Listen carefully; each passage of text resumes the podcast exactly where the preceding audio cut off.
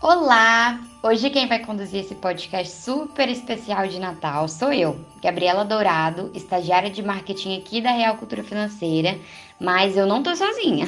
Para me acompanhar, hoje eu te apresento um bate-papo super especial com Maurício Vono sobre o famoso corre-corre dos presentes de final de ano. Bora lá?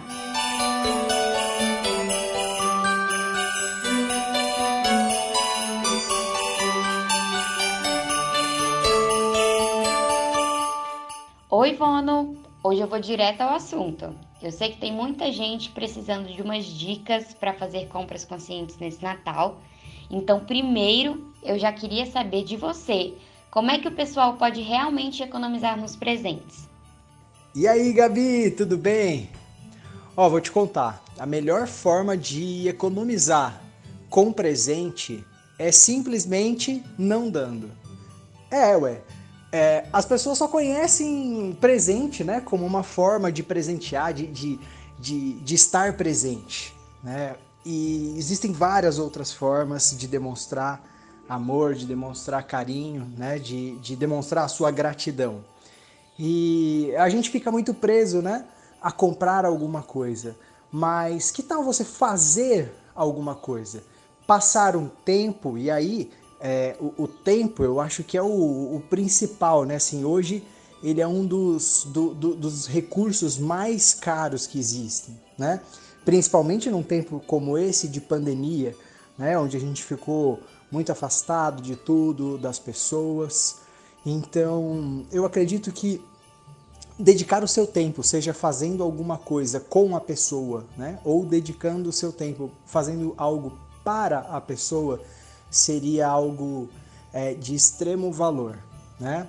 Então, é, existe até um livro chamado Cinco Linguagens do Amor, que é muito legal, fala muito sobre a relação conjugal, né? A relação a dois, mas isso pode ser levado para outras áreas da vida também, né? A gente pode é, demonstrar nosso amor para os nossos pais, para os nossos filhos, de outras formas que não só presente. Lógico, se você acha que cabe, se dá, né, tá dentro do seu orçamento, presentear alguém, é, faça isso, mas faça isso com a consciência de que você não está criando um espaço que depois você vai precisar de ajuda, talvez até dessa pessoa aí que você está presenteando. Ivone, assim, eu sei que tem muitas diquinhas que ninguém conta sobre os presentes de Natal. Você pode abrir essa caixinha do segredo e falar um pouquinho pra gente sobre?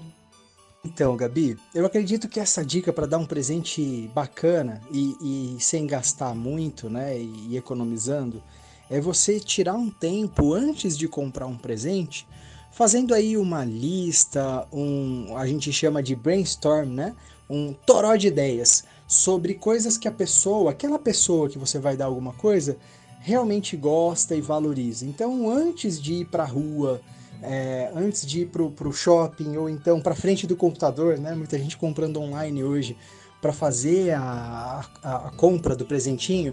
Que tal você parar um tempinho e se concentrar em relação àquilo que a pessoa realmente gosta e valoriza?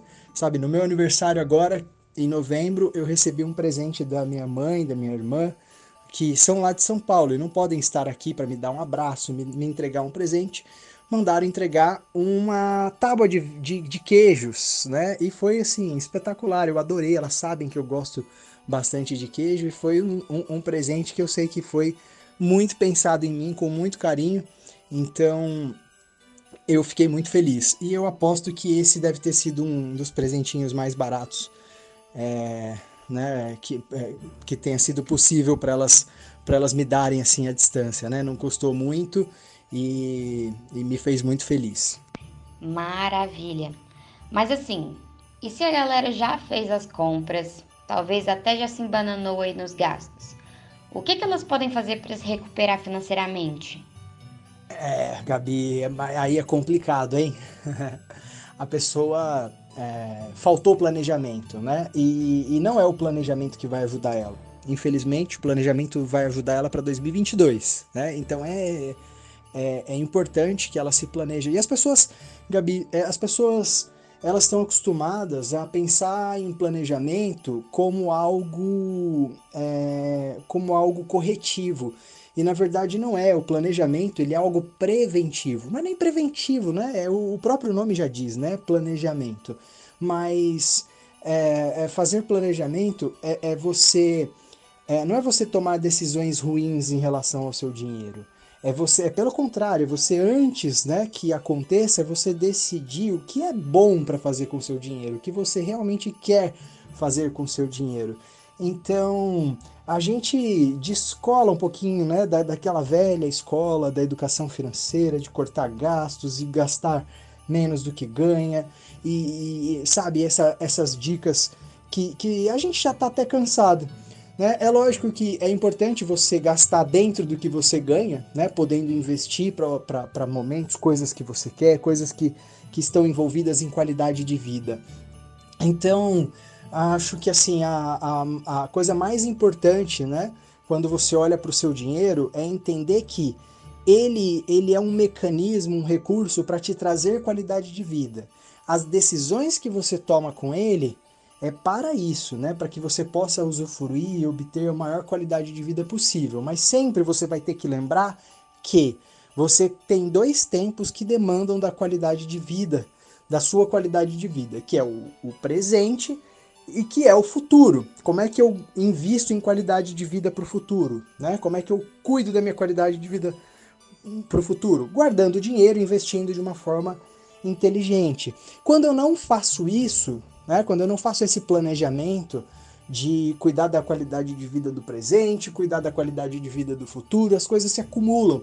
E quando as coisas se acumulam, Sabe o que, que acontece? Eu gasto mais do que eu ganho. Aí sabe o que acontece? Eu tenho que ficar pagando uma qualidade de vida do passado.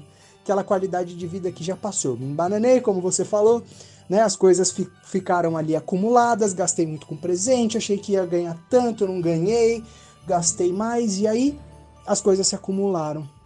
Aí você vai ficar pagando por uma qualidade de vida que já passou. Então, olha só, uma qualidade de vida que você não vai viver vai ficar ali ocupando espaço do seu orçamento, ocupando espaço da sua qualidade de vida. Então pensa nisso, pensa como isso vai ser prejudicial para o seu dia a dia e aí você é, né, precisa é, fazer isso com, com antecipação, né, todo esse planejamento com antecipação. Mas se já aconteceu, né, para quem ah, não sabia, né, realmente não sei cuidar e aconteceu e tá tudo certo. Eu já passei por isso também, viu, Gabi? Então, é, se isso aconteceu, o que, que você tem que fazer? Ó, é o lockdown, né? É, que a gente aprendeu agora com a pandemia. É para tudo, para tudo, se concentra naquilo que é essencialmente importante. Você vai precisar fazer esse exercício para que daqui a pouquinho você consegue, consiga reestabelecer o normal, né? Passou a crise, restabelece o normal e aí você volta a fazer escolhas de forma né, com mais liberdade. Caramba, Vono, que legal! A gente te agradece demais por essas dicas de ouro que pouca gente fala, né? Ou fala com tanta transparência, porque justamente nessa época do ano a gente acaba se, se, embananando ali.